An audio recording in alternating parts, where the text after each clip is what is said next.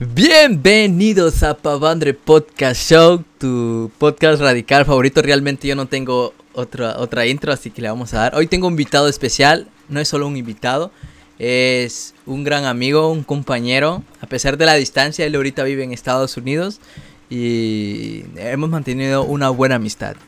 Ahorita, eh, como saben, aquí en el podcast quiero invitar a gente que tenga historias que contar. O sea, literalmente eso es lo que quiero. Y él, pues, era un guatemalteco y ahorita está viviendo Era. en No, él es un guatemalteco y ahorita está viviendo en Estados Unidos. Y nunca, la verdad, nunca había tenido un amigo o, un familiar así que tuviera tanta confianza en decirle, hey, ¿quieres grabar un podcast y contarme tu experiencia? Ya miro a Steven que le va yendo, le va yendo muy bien. en- Realmente teníamos casi el mismo nivel de inglés y ahorita pues me, me pasó yo y quiero realmente saber todo eso. Así que vamos a ir por partes, vamos a, a recordar nuestros tiempos de bachillerato en el experimental. Que vamos a ir así, poco, poco por poco. Hola Pavandre, gracias por invitarme. Y como vos decís, este, pues he estado viviendo acá en Estados Unidos por casi tres años ya. Parece que fue hace poco, pero hace casi tres años, mano. Simón. El... Y la- Sí, fue hace tres años. Yo realmente no. Fue en el 2017 que te fuiste, ¿va? Simón en 2017, eh, en agosto, precisamente. Casi tres años. Sí, me acuerdo que estábamos en quinto bachillerato. O sea, en cuarto nos conocimos. Cuarto bachillerato 2016.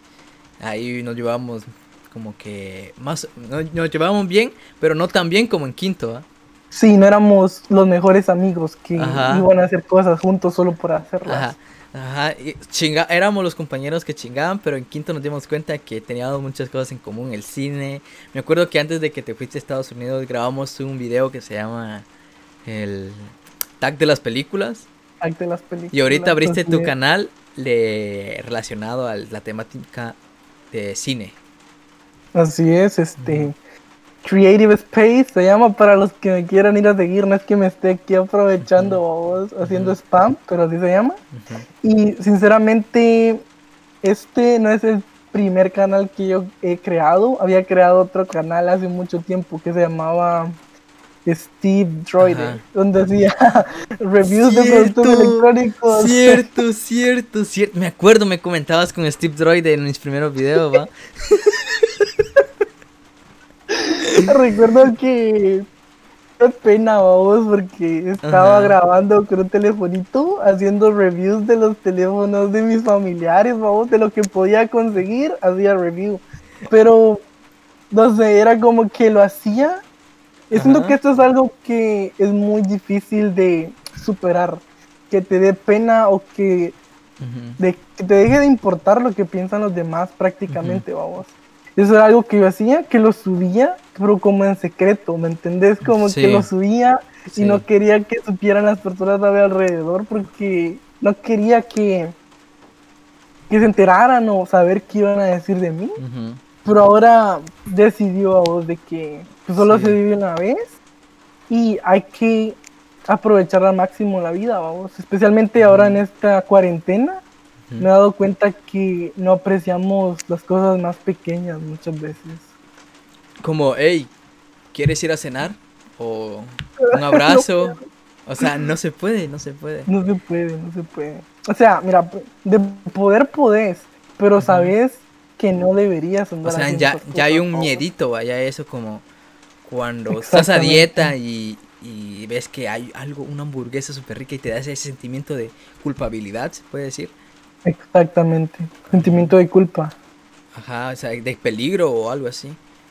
Hablando de pena y Sí, videos con pena, eso es lo que más recomiendo yo cuando estoy creando, bueno, cuando me dicen qué consejos me das para, para empezar en YouTube, yo siempre les digo, crea videos de lo que a ti te guste y poco a poco vas a agarrar habilidad para editar. eh, el fondo poco a poco lo vas a mejorar si vas a hacer fondo, tu forma de hablar. Y lo que más cuesta es perder la pena. Me acuerdo que cuando yo, yo comencé en, en los videos, yo hablaba... Hola, ¿qué tal? Mi nombre es Pavandre. Hoy bienvenidos a un nuevo video.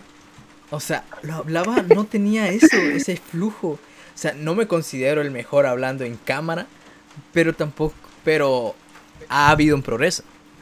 Eso sí, sinceramente. Eso es algo que yo he podido observar mediante, han pasado los años que tal vez no ha sido tan constante como vos has querido, pero sinceramente ha sido mejorando en cada aspecto, ya sea la calidad de video, la calidad de edición, la forma en la que te desenvolves hablando vos, incluso hasta el fondo que tenés ha ido mejorando, ha ido evolucionando con el pasar de tiempo vos. Es el mismo cuarto, ¿verdad? Desde que... Sinceramente sí. Recuerdo que una vez que, que, estábamos haciendo trabajos con Diego, Christopher, que tenías un perro, me recuerdo que como que se había orinado en tu cama, era un reguero, mano. Ahí está el perro. ¿Qué pasó? Todavía está el perro. Hoy le cuesta orinar, está viejito. Ala, ya para qué. Ya, ni se puede subir a la cama, está viejito el perro. Me, sí, es que este cuarto era una bodega de maíz. Aquí metían maíz. Y yo, a la madre, ¿para qué me decían eso? Porque me imaginaba cómo estaban los costales ordenados. Y aquí eran más de 100 costales. Mm. O sea, metían. Sí. Y el. Vendían. Sí, aquí se, era como una bodega. La propia casa era como la misma bodega. Le hicieron así, bien bonita, como espaciosa para meter costales. Algo que quería, me recordé con esto de los videos con pena, fue el video de, cuando, cuando bailamos como mujeres. Hola, sí, mano, que bailamos esta canción de I Want to Break Free de Queen a la mano. Sí, no, te voy a contar lo que me pasó con ese video, porque vos sabés que yo agarré mi, mi parte donde yo solo salía. Simón. Y y luego la edité con otra música y todo, ¿va? ¿Va? Eh, primero, vamos a... ¿Cómo comenzó? Me preguntan cómo comenzó ese video porque creen que yo lo hice así, solo por ganas. De, un día, un día, un día me quise vestir de mujer, compré una peluca y ya, o sea, y nunca. vez? Y yo para contar la gran historia y los problemas que tuvimos en bachillerato y ya sabes, va. Eh, cómo es como, ah, no lo... La cosa fue así, nos dejaron... nos dejaron una tarea. Recuerdo que teníamos que salir cantando una canción en inglés, porque pues, era una tarea de inglés, ¿no? Entonces, ese era eh, el trabajo que teníamos que hacer. Y sinceramente pensamos en hacerlo de varias maneras. Recuerdo que nos reunimos ya tarde porque lo habíamos dejado para última hora. Como siempre, vamos, nos reunimos y no sabíamos cómo hacerlo. Y no me recuerdo de quién fue la idea o quién sacó una peluca o algo así. Y luego la Marcela empezó a bajar los vestidos, mano. Y nosotros los pusimos. Sí, me acuerdo, me acuerdo que mi primer video, mi primer video, yo tenía la peluca. Yo era mi peluca. Porque mi primer video era una parodia de mi relación pasada con muchas relaciones que había visto. Y por eso compré una peluca. ¿Simón? Y yo llevé la peluca. Ajá. Luego grabó, ajá, teníamos todo eso. Teníamos que grabar un video. Y nos reunimos, va. ¿Simón? Para hacerlo. Y me acuerdo cuando tenía el vestido y tenía boxer y me, me abrí las piernas así y vos... y vos estabas enfrente y vos... ¡Oh, qué asco! ¿Quieres que diga por qué dije qué asco? ¿Por qué? Porque se te salió un testículo por un lado.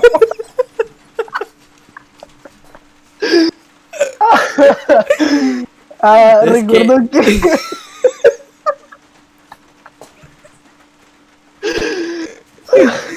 Es que nunca había usado un vestido tan bonito, por eso.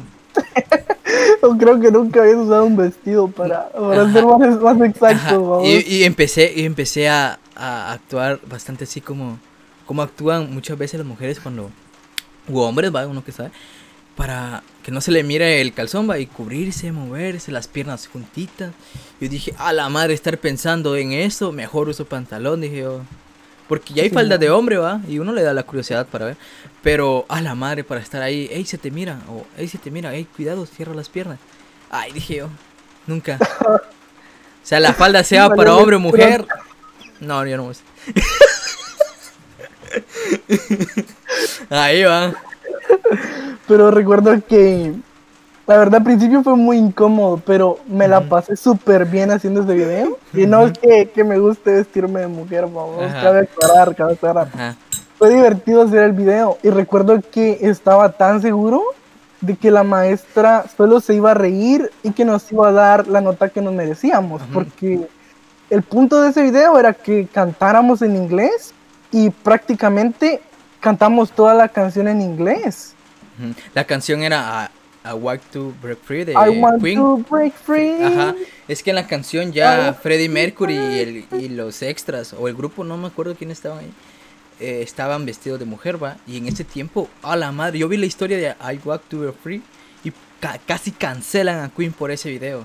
O sea, o sea, lit- o sea, si miramos la cancelación, Queen con ese video, o sea, nada que ver con Bad Bunny en su tiempo de uñas y vestirse de mujer, no, en ese tiempo donde todavía la homosexualidad era considerado era una enfermedad, maldito. ajá, Oh, una enfermedad, una enfermedad y que le estaban buscando la cura.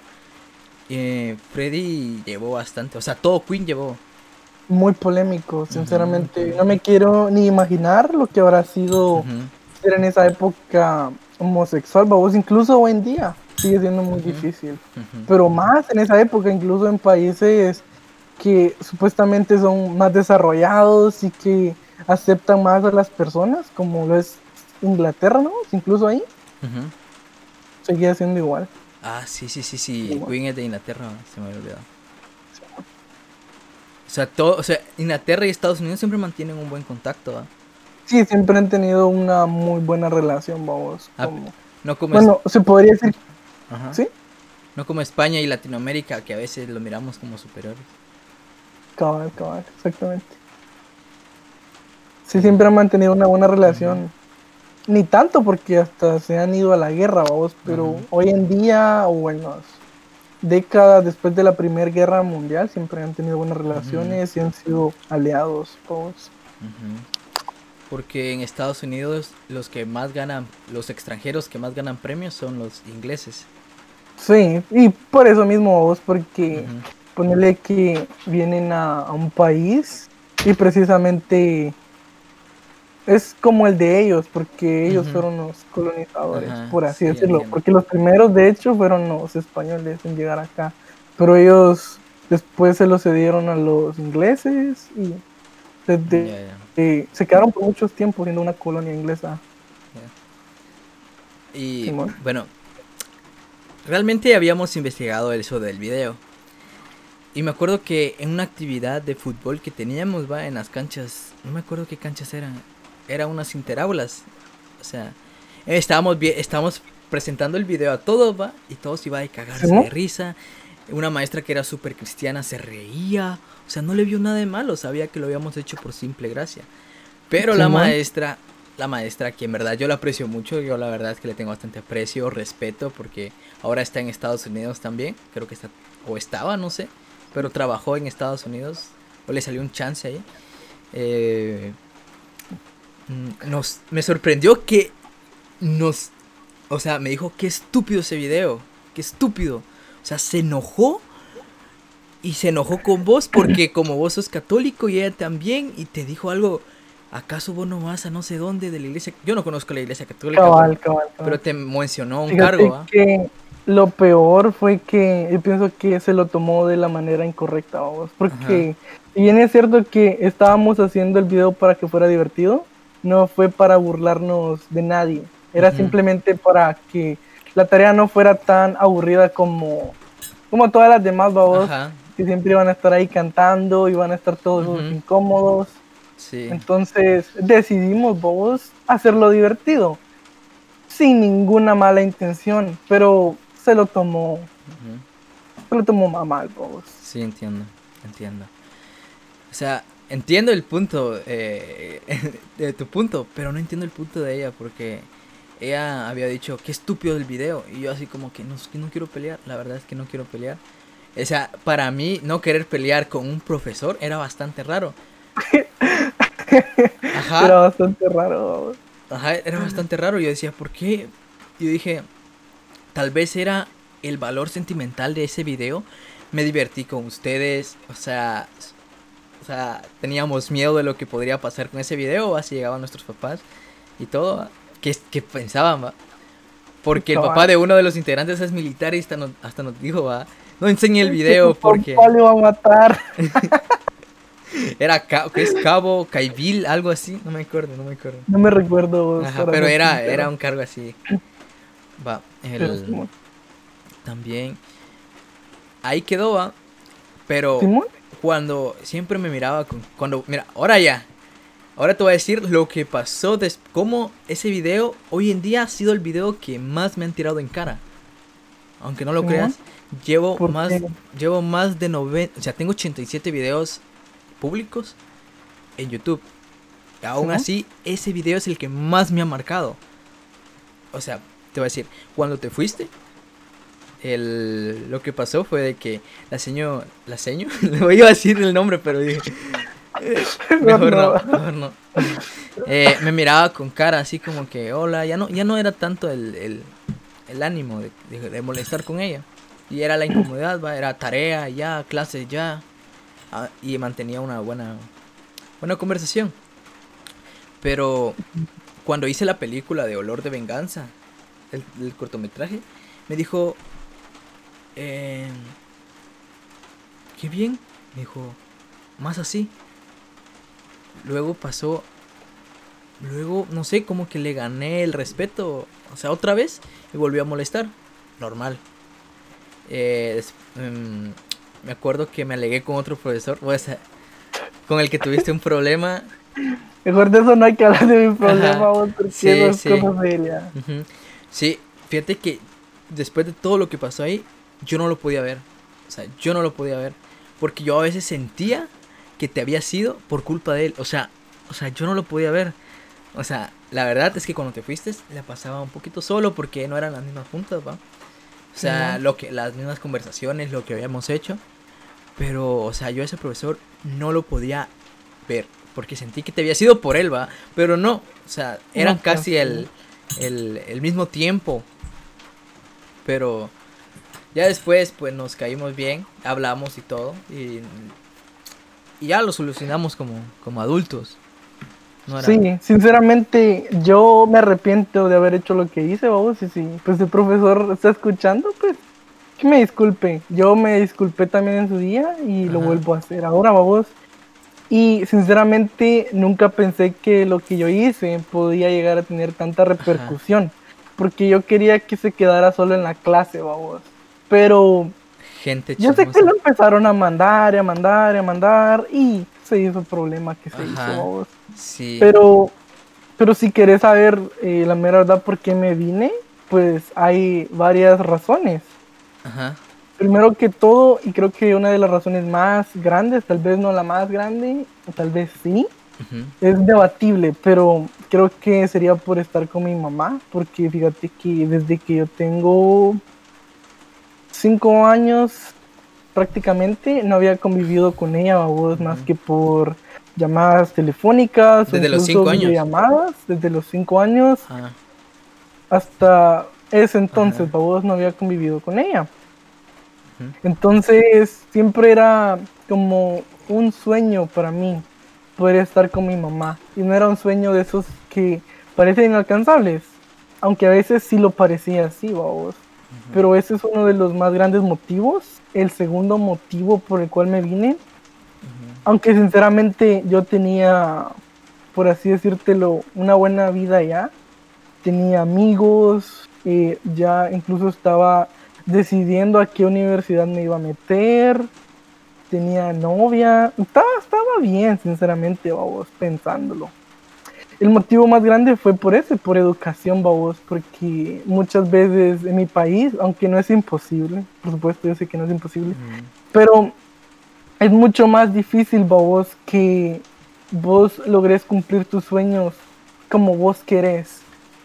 Y es difícil superarse, sinceramente, babos. Y máximo, si lo que vos querés es ser un artista, en mi caso, ser director de cine, babos Yo sé que es mucho más difícil, hay como dos universidades había en ese tiempo que lo enseñaban, salía súper caro, no es que aquí salga barato, pero... Los contactos. los contactos la preparación. Que tener, el equipo que tienen. Lo que aprendías, ah, también, la diferencia la diferencia de todo, la diferencia de Pemsum, el, ah, es que el equipo es esencial. Fíjate que eso es algo en lo que yo quiero hacer hincapié, porque yo siento que sí es importante el equipo, pero no es lo más importante. Yo pienso que cuando se trata de películas, lo más importante es la historia. Porque puedes tener los mejores efectos especiales, las cámaras más caras, los mejores equipos de luz, pero si tu historia no sirve, a la gente no le va a gustar. Y por el otro lado, si tenés una historia buenísima, sabes ejecutar esa historia, vos sabes contarla, y tenés uno que otra ahí buena cámara, tal vez no las mejores, pero decentes vos, pues eh, tenés una probabilidad más alta de que con este equipo que no es el mejor, tu historia sea más exitosa o que le guste más al público. Sí. Sí. Así como yo admiro, o sea, aquí en Latinoamérica hay un tipo de meme de burlarse con la gente hindú, la gente de India. Pero mira las películas y efectos especiales, las casas, los fondos. Y son muy igualitas aquí en Latinoamérica, muy iguales aquí en Guatemala. Y la creatividad que tienen para manejar la cámara, los actores, la dedicación. O sea, digo yo, a la madre, no, no se necesita los edificios de, de Estados Unidos. Ajá, lo, el ambiente. Wow, en serio estaba, grabaron, digamos pues, que grabaron en una zona en India, como decir, una aldea aquí. De, Era montañoso, no era, no tenía, ¿cómo se llama? Pavimento, casas de lámina, adobe. y grabaron una persecución policial. O sea, esa era la, la, trama de la película, una persecución policial. Y qué nítido. O sea, yo me quedé asombrado porque no se necesitaba los edificios, las calles de Los Ángeles, va, como estamos acostumbrados de ver. Porque ya siento yo que tenemos un estereotipo de que si no es de Estados Unidos es mala. O sea, Y yo pienso que eso tiene mucho que ver con la publicidad de, de Estados Unidos, vamos, porque sinceramente todo lo que sucede acá se hace popular en todo el mundo. Y no te voy a decir que las películas de acá son buenas, porque no. De hecho, acá se han grabado películas que han marcado un antes y un después en la historia del cine, vamos. Ejemplos podría ser Casablanca, este Citizen Kane, el, The Birth of a Nation, El nacimiento de una nación, muchas películas que, aunque tal vez puede que sean un poco difíciles de ver porque son bien gráficas, otras no tanto, pero han marcado un antes y un después. Pero también hay cine muy bueno en Italia, vamos, en Francia, en Japón, en Corea. Oh, Corea. Y lo que vos decís de las películas indias, de Bollywood, este yo estaba viendo cómo graban esas películas, vos, y fíjate que lo que hacen es que se ponen como un cinturón y desmontan la cámara y van grabando con la cámara en un carro, vos. En cambio acá lo que utilizan son unas cosas que se llaman cranes, que se ponen en el carro y la vas manejando desde adentro, que hace mucho más fácil el trabajo. Pero sinceramente al final del día la dedicación, la buena historia, y el querer hacer las cosas es lo que hace la diferencia a vos. Creo que en Guatemala tenemos ese estereotipo de, de somos tercermundistas, somos malos, somos fracasados, tenemos a, fracasar. Yo la verdad es que tercermundista no significa ser pobre, eso es lo que me decían en la universidad, sino que era como de el, somos como de los el tercer régimen que se que hizo la paz después de la Segunda Guerra Mundial, algo así de que... Sí. Y precisamente eso es algo que pienso que ahora está mal visto o se ve como algo malo. Por eso, vos, porque los países más desarrollados son los que se llaman de primer mundo. Y, y, Rusia no es de primer mundo. no.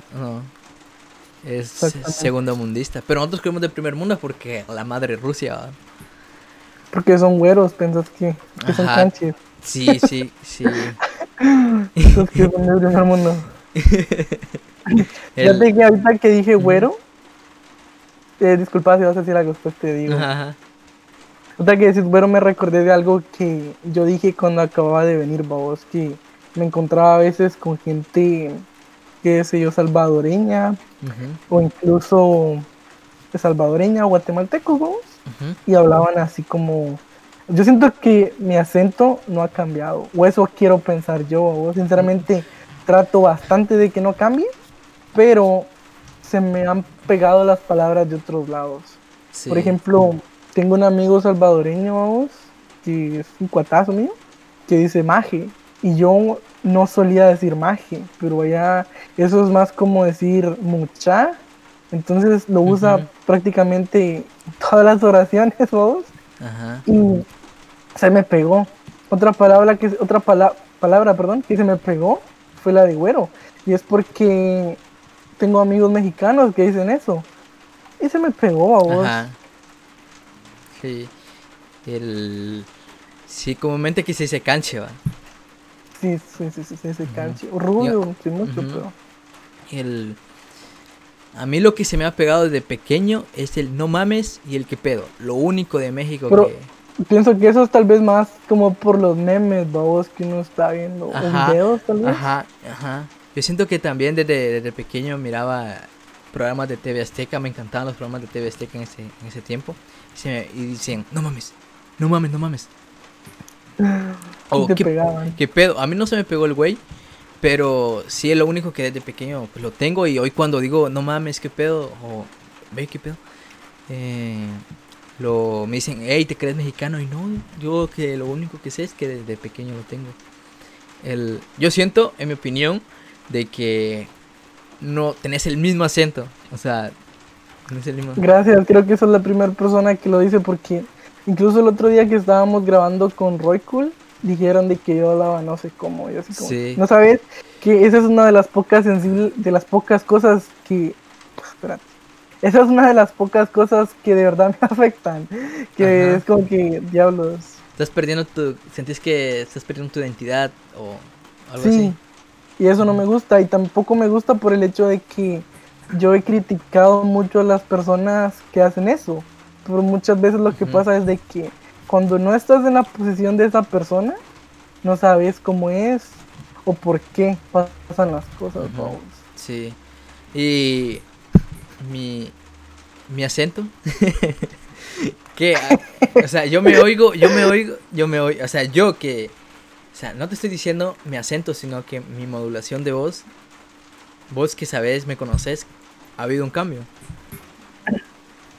Pues, sinceramente, yo pienso que sí, pero no un cambio negativo. Pienso que tal vez porque ahorita estamos grabando, pero pienso que te sabes desenvolver más y que hablas mejor, con más como naturalidad, por Sí. así decirlo.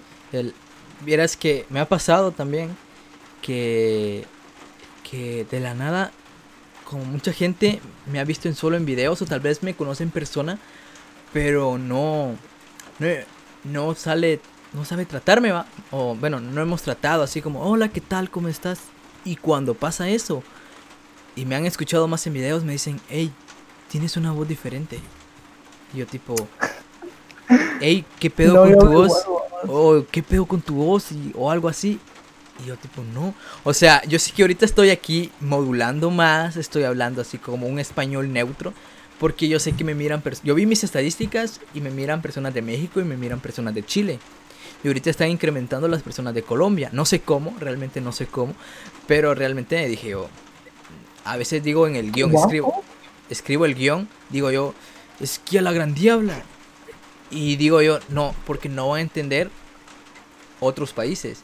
Así que mejor digo, como, Hmm. ah, rayos. Pero o pienso que tal vez esa es una buena oportunidad para que las personas conozcan un poco más de cómo nos eh, desarrollamos hablando los guatemaltecos, ¿va? de cómo nos desenvolvemos. Tal vez si las decís, puede que al ver tus videos ellos logren entender lo que esas Sí. palabras significan. Sí, Que puede ser algo positivo, porque primero te puedes desarrollar siendo 100% vos mismo.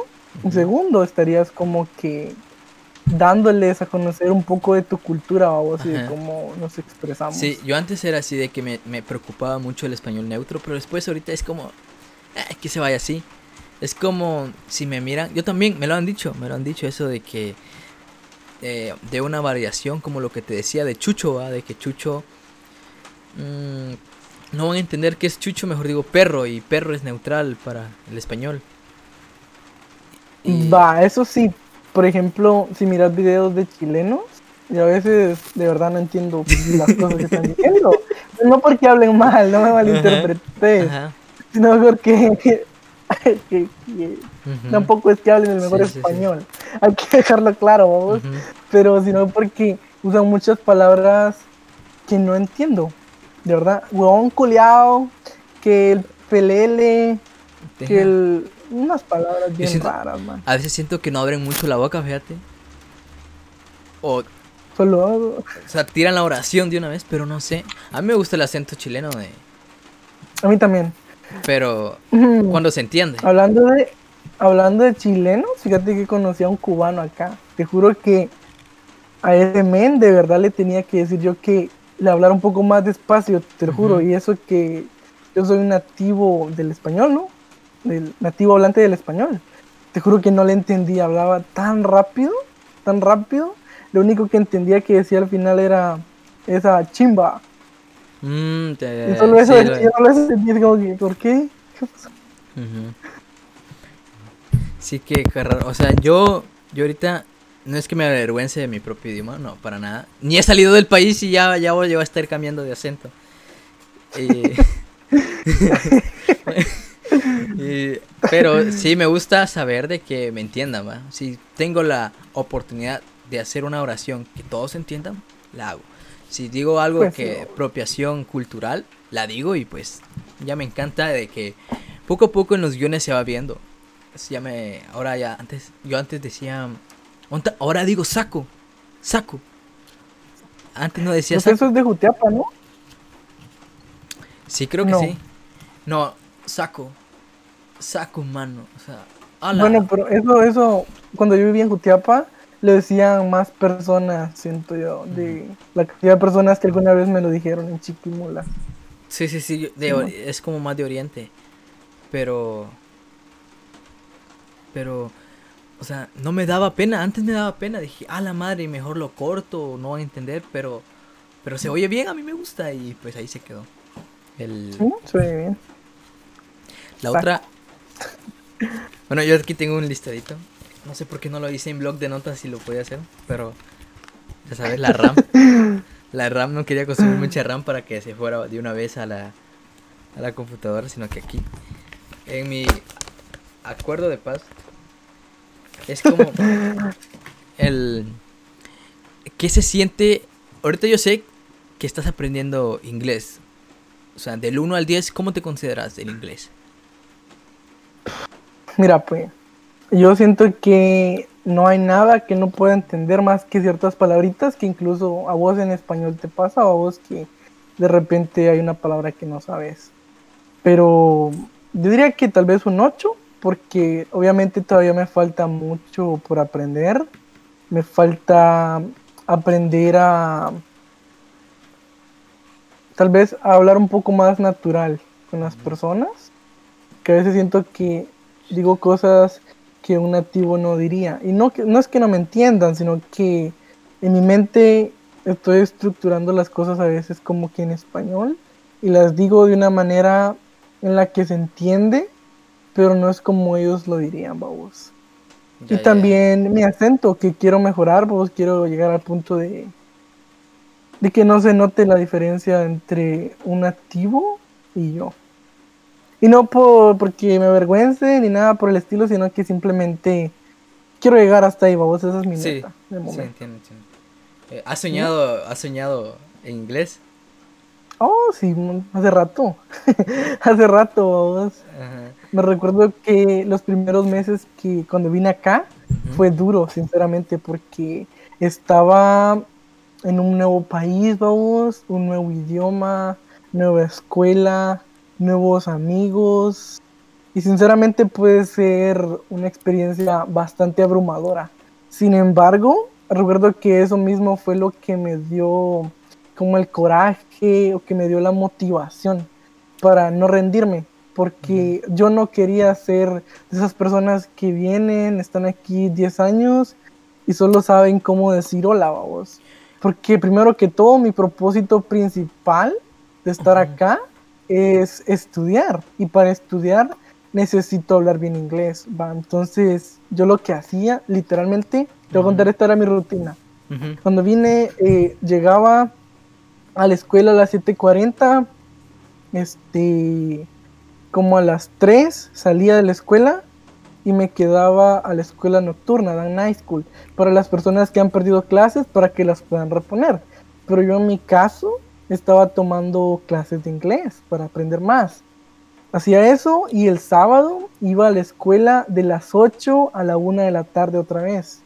Tenía una rutina sinceramente matadora, vos, porque esa clase de las 3 que tomaba entre la semana terminaba a las 6. Después tenía que tomar bus, llegaba como a las 7 a mi casa, tenía que comer, hacer tarea y sinceramente sentí que el tiempo se me fue volando. Y en mi tiempo libre jugaba Duolingo o miraba videos sobre dudas que yo tenía. Entonces, yo pienso que uno de los factores más importantes cuando uno está aprendiendo un nuevo idioma es tu motivación y las ganas de querer hacer las cosas. Porque de no ser así, pasan los años y no aprendes. Especialmente porque yo vine no siendo un niño, vine prácticamente siendo un adulto, vos. Y eso hace que el aprender un idioma se dificulte. Pero a día de hoy yo hablo con cualquiera de lo que sea. Calidad. Sí, porque Como, como te decía la comparación, teníamos casi el mismo nivel de, de inglés, ¿va? Y... Ah, yo no mejoré, vos. la verdad es que sí he mejorado un poco en la pronunciación, me enfoqué un poquito más en la pronunciación. Y que de la nada entiendo, entiendo algo. O sea, digamos que a veces alguien grita, look at me que es, ¿cómo es? Mírame. O sea, yo lo he oído de bastantes acentos, videojuegos y lo entiendo. O frases pequeñas que no me acuerdo, pero pero o sea, no he mejorado mucho, pero como te decía, cuando uno está o cuando le pasó a un compañero que minor va que se fue a Taiwán y cuando la ah, necesidad, ajá, la necesidad de, de hablar hace que aprendas más rápido sí, eso es otra cosa. Eso es otra cosa de la que te quería hablar que pienso que uno de los factores más importantes por los cuales yo aprendí inglés, incluso en mi trabajo, eh, gran parte de mi trabajo es este, porque hablo inglés y español, por eso es que lo conseguí, vamos. Pero estás prácticamente no obligado del todo acá en California, pero sí en la escuela, vamos, para hacer cosas, cosas más simples tienes que hablar inglés. ¿Usaba mucho el traductor?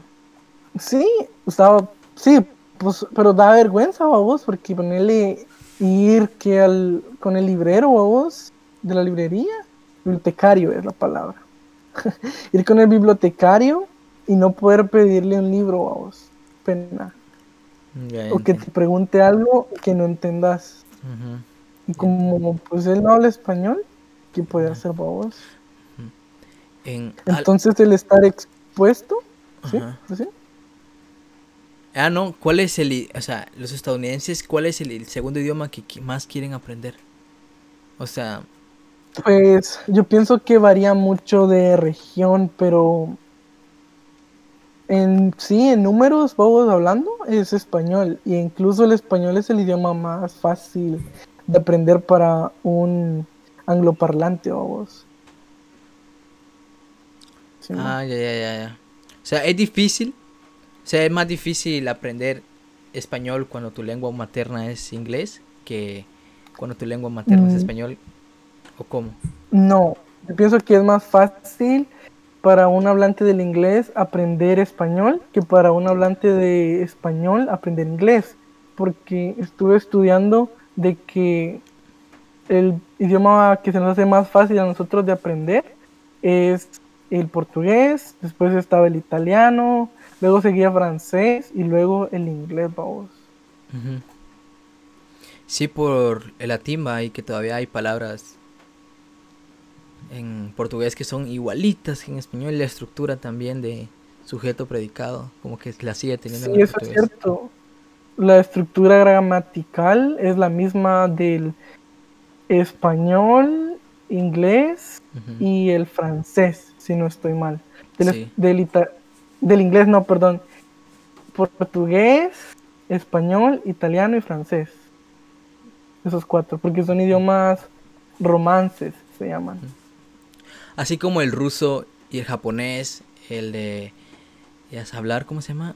Musulmán. Hablar musulmán. Los árabes, Ajá, los árabes tienen otro tipo de, de escritura y todavía sí Ah, tienen es más- otro abecedario, otro abecedario, todo. que les dificulta Ajá. mucho más. Pero así que con Estados Unidos, bueno, los angloparlantes que compartimos el mismo abecedario, solo que una que otra letra es diferente, como la ñ, eh, se hace como más fácil, va. No, sinceramente, ese es un, un factor que hace que sea más fácil para nosotros que tal vez para alguien que es de China, vamos. Ah, es cierto, va. Nunca me había puesto a pensar tan así de que un de que alguien que su lengua materna es ruso, japonés, mandarín y que quiera hablar el idioma neutral que es el inglés, va. Es como lo está El considerado idioma como universal, Ajá. el, ajá, el universal. Pues como que se le hace más difícil. Eso no me había puesto Sí. a pensar. Solo había dicho, ah, su segundo idioma ya. Pero a pero sí, Ajá. Tienen que aprenderse el abecedario, Ajá. prácticamente otra escritura, vamos. Sí, sí, eso es cierto. El... ¿Cómo? Tus primeros días en la escuela, ¿cuál era la diferencia? O sea, uno ya tiene la perspectiva de la escuela de Estados Unidos por las películas y los dramas y. Sex Education, ya me entendés, ma? Pero, ah, pero, pero, ¿qué tan similar son las películas con, con, con la vida real? Va, este, yo pienso que tal vez porque estoy en San Francisco, puede que la población que está yendo a la escuela es bastante diferente, o tal vez a la escuela a la que yo fui es la que es diferente, pero en términos de infraestructura, es decir, el edificio, es como te lo imaginas vos, tiene sus lockers, que los bebederos de agua, que eh, la cancha de fútbol, Iguales. este, sinceramente sí, como te lo puedes imaginar, bastante cliché, se podría decir, como te lo has visto en las películas, así prácticamente, ¿sí se ve? Pero en términos de la población, que es lo que te estaba diciendo antes, a la escuela a la que yo voy, va un 75% asiáticos, ya sean personas que han emigrado de cualquier parte de Asia hacia acá, o personas madre. que han nacido acá, pero sus papás emigraron en algún punto de su vida, vamos.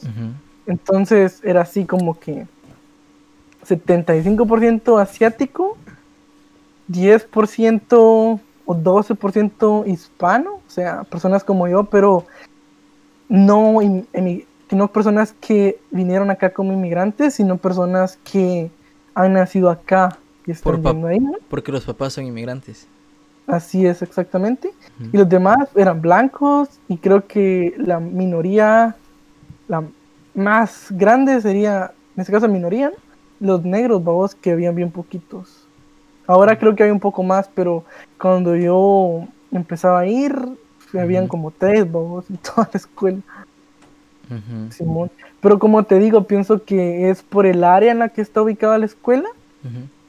Que tiene mucho que ver porque está cerca de Chinatown, que es donde viven muchas de las familias de estas personas que van Y- ahí, vamos. Y, y trabajan.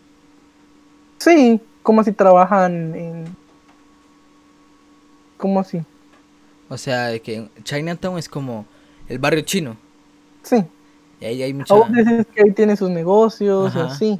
Pues sí, te puedo decir que sí, pero la mayoría obviamente no trabaja solo ahí, porque pues no se da abastecimiento, vamos, no es tan grande como para que todos tengan su china ahí, vamos. Ajá. Simón.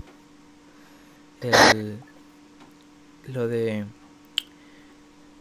Me acuerdo que el año pasado, ajá, el año pasado, teníamos un proyecto, los dos BAT, cada quien tenía sus proyectos. Yo estaba en una competencia de diseño gráfico, en la cual ese, ese tiempo también nos estábamos comunicando nuevamente, va, a tener una buena comunicación también.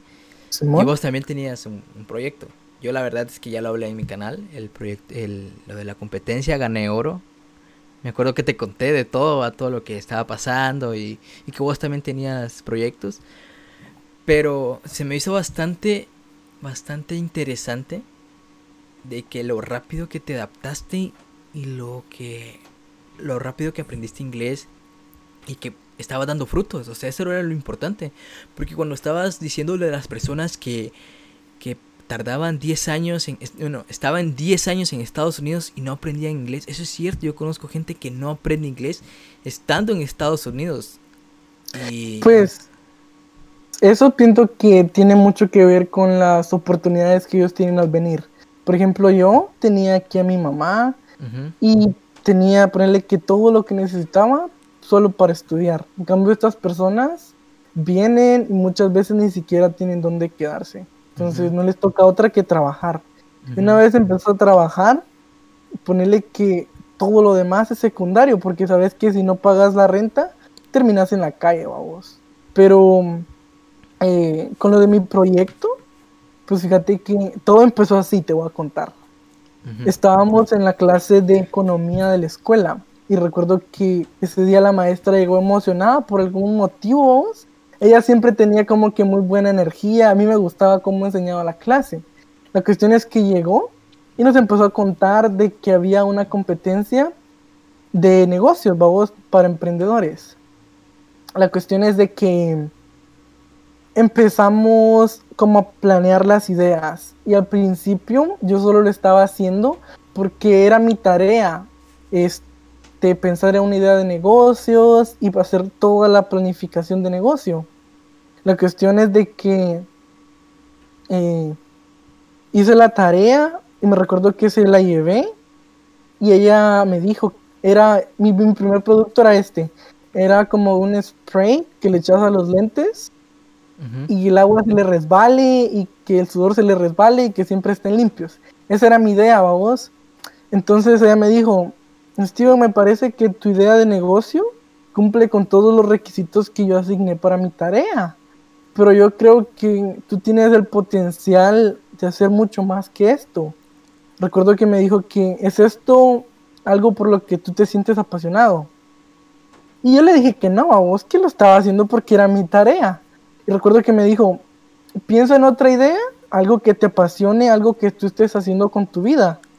Y la vuelves a hacer, me dijo. Y así como que primero un poco como resentido a vos, como que, ah, vale madres, que no sé qué. La cuestión es de que vine a mi casa y en ese tiempo estaba trabajando como tutor de español. Y dije yo, sería muy cool que hubiera una aplicación que pudiera ayudarle a personas como yo, cuando acaba de venir que necesitaban ayuda en matemáticas y no podían entender porque había una barrera lingüística. Entonces vine yo y dije, ¿y si hago esto mi tarea, vamos? Y empecé a hacer la planificación, que, a pensar en el logo, todas las cosas que eso conlleva. La cuestión es que primero era una competencia a nivel de la escuela. Yo fui, presenté mi tarea y que era una aplicación que conecta a los estudiantes con tutores que hablen el mismo idioma que ellos o con tutores que si quiere una mujer porque se siente más cómoda con las mujeres. Cosas así, que tuviera una experiencia personalizada, vamos. Entonces yo la planeé toda y competí en la escuela y gané, vamos. Las personas que ganaban se movían al siguiente, a la siguiente ronda que era de la ciudad. Va. Luego, para esta competencia, eh, me recuerdo que estaba nervioso, vos, porque ya no quería ir, te lo juro, ya no quería ir. Pero entonces me recuerdo que estaba hablando con, con mi novia y ella me dijo que fuera, vos, que, que era lo peor que podía pasar. La cuestión es que me llenó de ánimos, vos, y fui y gané en la ciudad. Y de ahí era como que, uh, él ganó en la ciudad. Y había otra competencia a nivel del estado, vamos. Una competencia a nivel del estado. Yo estaba representando ahí sí que a San Francisco, ya como ciudad, vamos. Y fui y volví a ganar. y en ese hasta ese entonces me habían dado 1500 dólares en premios, vamos. A la gran. Me habían dado 1500 dólares en premios. Y el premio final eran 35 mil dólares. Cuando, cuando me dijiste que, que estabas... Me acuerdo que esa misma frase dijiste de que vos estabas representando a San Francisco. Me acuerdo que me lo dijiste y yo decía, a la madre, qué genial. No, cuando yo te conté a vos, de hecho, creo que fue cuando ya iba a, las nacionales, estaba representando al estado de California. Ajá. Cuando me dijiste, yo ahora voy a representar, me dijiste algo así, que ibas a representar o que ya estaba representando a San Francisco. Yo decía, wow, qué genial que es de que ahora que podía representar a Guatemala, ahora como que le dieron la oportunidad de los esfuerzos, va tus esfuerzos y todo, de representar a un estado. Y decía, mm, qué genial, decía yo. Ahí es donde me di cuenta que estaba sacando frutos. Ya me había dado cuenta desde que te dije, mandame una nota de voz en inglés.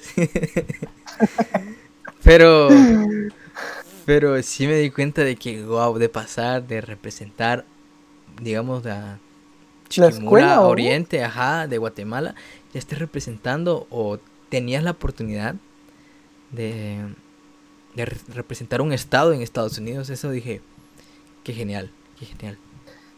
Va, la cuestión es de que me pagaron el boleto y fui a las nacionales, este, fui a las nacionales, iba yo con mi business idea, mi idea de negocios. En Nueva York. Sí, en New York, fuimos a Nueva York con mi familia y nos quedamos ahí. Sinceramente fue una experiencia fenomenal. Fuimos a todos los lugares que se supone que un turista tiene que ir, tal vez no los mejores, pero muy bonito. La cuestión es de que no gané, vos, este, estando en New York, no gané. Y me sentía, me sentía, me sentía mal, porque a quién le gusta perder a nadie. Pero después me puse a pensar yo de que en la vida hay personas que empiezan la carrera atrás, hay personas que la empiezan en la línea de la meta y hay personas que la empiezan 10 metros, con 10 metros de ventaja. Entonces me puse a pensar yo de que, ¿cómo era de que un inmigrante guatemalteco que no podía hablar inglés cuando llegó, estaba representando a un estado. Y sinceramente me hizo sentir mucho mejor conmigo mismo, porque dije yo, si he podido hacer esto en tan poco tiempo, lo único que necesito es seguir intentando y no dejar de que este tropiezo o ese fracaso me detenga, vos. Y aunque no es fácil, aunque no es fácil, pues hasta día de hoy estoy luchando, sigo luchando vos y voy a seguir luchando. Sí. Entonces, pienso que... es algo muy bonito que aprendí de esto. Sí, me alegra, me alegra bastante. La verdad es que me alegró mucho saber de que te estaba yendo bien. Así como vos lo planteaste ahorita, yo también lo planteé. Decía, hola madre, cómo es que éramos amigos y ahorita los proyectos que tienen en Estados Unidos le está yendo bien. También me contaste que ganaste 1500 dólares, ¿va? Y que el premio y todo eso, realmente decía, qué genial, en serio, qué genial, diciendo de que viniendo de un país súper altamente competitivo, que es Estados Unidos, o sea, estamos hablando de otra gama de competitividad. Y decía, qué genial, así como te lo planteaste, lo vi, así que, qué genial. O sea, de mi parte estoy muy orgulloso de vos, bastante, bastante orgulloso. El... Ahora, digamos, que la universidad. Creo que te voy a contar mi punto, mi punto de vista. De que creo que ya no hablamos nada, ¿va? creo que estamos, cuando estábamos en bachillerato estábamos eso de la universidad, que seguíamos, el examen vocacional, no sé si, ajá, todavía te lo hiciste, ¿va? No, mano, fui a hacerme el examen vocacional e incluso me hice los exámenes específicos, ¿cómo se llaman? No, los de... básicos. Básicos. Ajá, básicos. Sí, básicos. El, te voy a contar cuando estaba, yo tenía, llegué a tener ansiedad, crisis, se le puede decir, no dormía bien, no dormía bien por pensar que iba, que iba a seguir desde primero básico, que es secundaria. Eh, me decían, pensalo bien, pensalo bien. Ya solo me quedaban, dije, ah, me quedan unos cuantos años. Pero ya de la nada.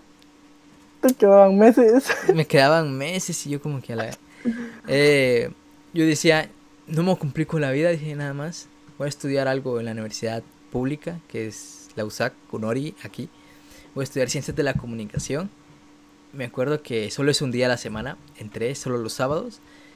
Y empecé a estudiar diseño gráfico, empecé a estudiar eh, computadoras. O sea, yo si, si decía, si voy a estudiar algo, va a ser esto. Lo que a mí me gusta, que es la computadora. Aunque lo tome por partes, pero al menos ya tengo la base para estudiar otra cosa. Y me acuerdo que la universidad no me gustó. O sea, la, la comunicación era en periodismo. Las noticias, todo ahí, me aburría. O sea, el Pemsum te lo vendían bastante bien. Pero, pero ya la hora no me motivaba, a pesar de que habían grandes licenciados que el día de hoy me dieron consejos que los sigo llevando. Pero me acuerdo que era el 2018 y solo duré como menos de tres meses. O sea, ya no regresé para Semana Santa, que es lo común aquí en Guatemala, que después de Semana Santa ya no hay tantos alumnos que cuando regresan. Y, y luego estudié, ahora ya estoy estudiando comunicación y diseño que es ya comunicación, pero en diseño gráfico y venta de publicidad. O sea, vender todo tu, tus diseños y todo eso. Y ahí, pero estaba pensando que estaba viendo también que las universidades allá en Estados Unidos tienen muchas veces hacen un préstamo, le dan una beca que después de terminar la universidad la tienen que pagar.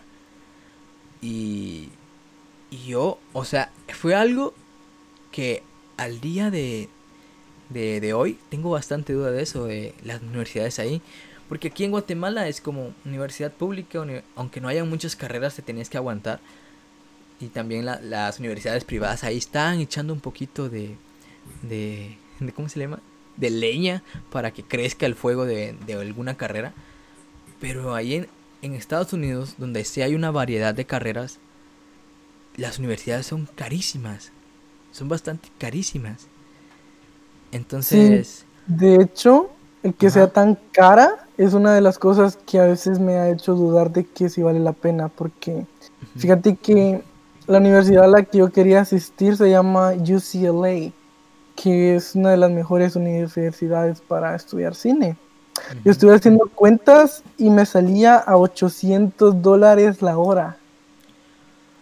No mames. Me salía 800 dólares la hora estar tomando clases ahí. Y sinceramente, yo no tengo la situación financiera que se necesita para poder pagar una universidad de esas. Me dicen, sí, de que hay becas, pero para tener estas becas no se pueden a pensar que muchas veces, como yo dije, yo empecé la carrera 10 metros atrás de la línea, que se me va a hacer mucho más difícil porque la mayor parte de mi educación no fue en inglés y la mayor parte de mi educación no fue aquí. Entonces, muchas de las cosas que yo pude haber hecho allá no valen aquí. Solo cuenta lo que haces aquí.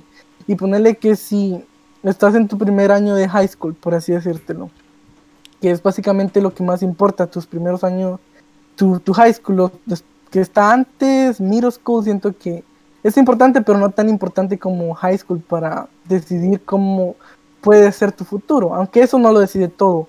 Pero ponerle que si tenés malas notas desde la secundaria, desde high school, ¿no? Entonces te va a ser mucho más difícil de que te acepten, de que te acepten en una escuela, vamos, o que te den una beca. Entonces ahí sí miran el, todo el historial de tus, de tus notas. Sí, lo ven. Entonces, Simón. Entonces yo cuando empecé a estudiar la escuela, la universidad, fui a una, se llama City College, que es como una universidad comunitaria, vamos, que es gratuita para las personas que viven acá en San Francisco. Y la verdad es que estuvo súper cool, babos, pero ahora me transferí a una universidad estatal de- del estado, que no es gratis, es mucho mejor para lo que yo quiero estudiar que cine. No es gratis, pero no es tan cara como UCLA. ¿Cuánto? Entonces, ¿cuánto pago al año? ¿O cómo así? Ah, como... ¿Hiciste las cuentas? Se cuenta, sale 17 mil dólares al año. Ahí donde estoy yendo. Entonces sí está caro, pero no está tan caro como 60 mil dólares, vamos. Sí, sí entiendo. Y gracias a Dios este apliqué para ayuda financiera, vamos, y me dieron, aunque sea un poco, pero sí me ayudaron, vamos. Sí. Algo que Sí. decían en la universidad, estaba viendo en una entrevista de alguien que ya había pagado todo la universidad. Y yo decía, pues que ya está viejo y, y sacó la universidad en limpio. Y Simón. e- empezó a contar de que hacen, le dan un, o sea, ni es beca, es como un préstamo. Y te dicen, Sí, le dicen como que se lo pagan, estudiar o le dan un porcentaje de algo, va, depende. Y esa es después- otra opción. Fíjate que si yo no tuviera los recursos, ¿vas a decir algo? No, no, dale, dale. Eh, si yo no tuviera los recursos para estudiar, lo que puedo hacer es de que puedo pedir un préstamo de estudiante. Y prácticamente lo que esto significa es de que si mi carrera vale 100 mil dólares, ellos me dan los 100 mil dólares, pero después tengo que pagarle de regreso todo, ¿no? Y con interés, babos. Ujú. Que si valía 100 mil dólares, vas a terminar pagando 150 mil. Entonces, yo a veces pienso, ¿de verdad vale la pena? Si tenías que pagar tanto, ujú. Es un dineral, vamos, sinceramente. No es imposible, porque muchas personas lo hacen, porque esa es la única salida que les queda. Pero, sinceramente, me ha hecho dudar, vamos, varias veces de que sí vale la pena pagar tanto por una carrera universitaria. Sí, Pero luego me recuerdo de que solo con tener una carrera, vamos, prácticamente eh, puedes triplicar tu salario, vamos, aunque no trabajes de lo que te graduaste, pero tenés muchas más opciones de trabajo. Así que, sí, pues, entiendo. ¿qué otra me queda? Sí, entiendo, entiendo, entiendo, entiendo. Es como si para una persona, un conserje, digamos, va, que es lo que lo comparan, su, su salario es bastante bueno para comparado con un conserje de aquí. Y, Oh, Sí, sinceramente, vamos, sí. Por Y no digamos Mal alguien que que, ten- que tiene título o algo así. Porque cuando te dicen, cuando te dicen, lo primero que vayas a hacer en Estados Unidos es lavar platos, limpiar baños, siempre me lo, o sea, a mí me dijeron eso. Si un día te a esta- Estados Unidos, eso es lo primero que vas a hacer. Y pues creo yo que por eso lo comparan. El, el de la entrevista había dicho que cuando ya tenía su primer trabajo lo podía pagar. Le hacían como un plan de pago, depende de su salario. Y ya. y empiezo a pagar, poco ah, a poco. Imagínate una gran deuda, nomás terminé. A la madre, dije yo. ¿cómo Y son años de estudio, saber. Sí, ponerle que estudias cinco años, salís con una deuda de 150 mil dólares y después tenés que pagar eso por otros siete años. Ah, qué pesado, qué pesado. Es como. Y todavía con hijos. A la, no, no, no, no.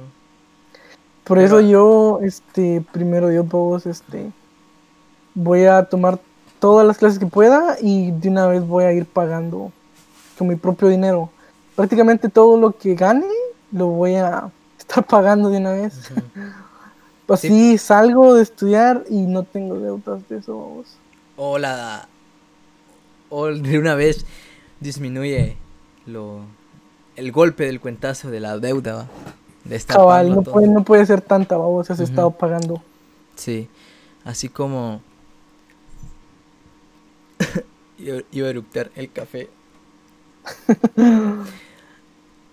Ahora, ¿qué le aconsejas a las personas, a los chicos, chicas que también viven una situación similar o van a vivir una situación similar a vos de que, o sea, estar, hacer adultos jóvenes inmigrando a Estados Unidos, es así la palabra correcta, porque Sí, y, Sí. y no saber inglés del todo, tener un 3, un 2 de 10 de inglés, pero tenés un familiar ahí que te está cuidando, que te están dando como que ya sabes la vivienda y todo, ¿qué le aconsejas a esas personas? Mi consejo sería, vos, de que todo está en tu mente, vos. De verdad que si tienes la mentalidad positiva para afrontar lo que venga, te va a ir bien.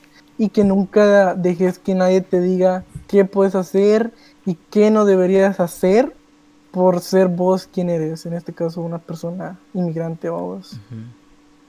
Así que, pues eso, vos. Que traten, que nunca se rindan. Que traten de afrontar las cosas de manera positiva y que nunca digan que nadie les diga qué pueden y qué no deberían hacer o qué deben hacer. Ese sería mi consejo. El... Sí, entiendo bastante el, el punto. Yo la verdad es que me emociona ir a Estados Unidos. Creo que creo que mi pasión de cine, sabes que yo la tengo también. La, pero no ser director, sino que no sé, las tomas, ser alguien creativo en las tomas, no sé el, puesto que tengan las personas, grabar. O sea, no, no solo así, grabar. Ajá, el director de fotografía. Ese es el que decide cómo van las tomas y cómo debería ir, en qué posición, cómo se mueven las cosas. Los guiones y lo que más me gusta es la, la actuación, va. O sea, dirección no tanto. Siento yo que la dirección es lo más estresante. Ajá, la más estresante. Pero digamos que si a mí me ponen un papel, yo intento dar lo mejor. O sea, yo investigo, yo miro cómo dar. A pesar de que tenga dos días, como dos horas, como dos meses, intento dar lo mejor. O sea, y siempre he aprendido de, los personajes que he tenido. O, o, cositas así. Así que no me gusta tanto el teatro como el, cine, porque la actuación de teatro, ya, o sea, después de tanto tiempo entendí el, la, diferencia entre la actuación de teatro con la actuación de cine. Y no sé, dije yo, me quedo más con la actuación de cine. A pesar de que la actuación de teatro es hermosa, pero me quedo más con eso. Y no sé, ya, ya llevamos una, una hora siete minutos. Espero que de grabando. de este podcast. Ya terminamos como. Ya tenemos un podcast completo. No sé qué, qué, qué, te pareció, cómo te sentiste. Sinceramente, súper cómodo. Siento que más que un podcast es prácticamente una conversación de amigos. este, en la que estoy contando un poco sobre mí, las cosas que he hecho, pues me parece muy bueno tu concepto, me parece genial que quieras darle o traerles una voz a, todas estas personas, vos, que tienen historias que contar, porque todos tenemos una historia. Así que me parece muy buena tu iniciativa por crear este podcast. Sabes que siempre te voy a estar apoyando, porque yo sé que, así como te digo, no dejes que nadie te diga qué puedes hacer o qué deberías hacer solo porque vos estás donde estás o porque sos quien sos. No sé si eso tiene sentido. Sí, sí, entiendo. Ya cuando ya comenzas tus propios proyectos con iniciativa propia sin que nadie te diga, ya uno entienda ya esos, esos mensajes de que una crítica constructiva, destructiva, va a depender de la persona que venga. A veces, no sé, yo me he topado con amigos tóxicos, familiares tóxicos, gente que desmotiva bastante. Y les he dejado de hablar porque digamos que al fin y al cabo no podemos convencer a todos de lo de nuestro proyecto si estamos bien o mal. Y pues gracias gracias por tus palabras. Y eso es lo que realmente quería hacer. Siento yo que muchas personas tienen algo que decir y no la cuentan solo porque así que ya tenemos otro video juntos. ya tenemos dos videos. Ya tenemos dos videos en este canal. Y los videos que va a salir con, con, con Roy Cool, con los streams de Roy Cool, que ahí estamos. Sabes, gracias por tomarme en cuenta. Este, aquí estamos. Así que lo vamos a dejar por el día de, de hoy. Aquí son, quiero ver, las 11 y 48. Acá van a ser las 11, son las 10 y 49. Sí, estamos a una hora, así que lo vamos a dejar por hoy. ¿Quieres decir algo? Sé. Pues bueno, solo que pues se suscriban a tu canal, que se suscriban al mío, ahí va a estar en la descripción. ahí, ahí lo voy a dejar, ahí lo voy a Que dejar. dejen de ser negativos y que apoyen talento nacional o extranjero si son de otro lado.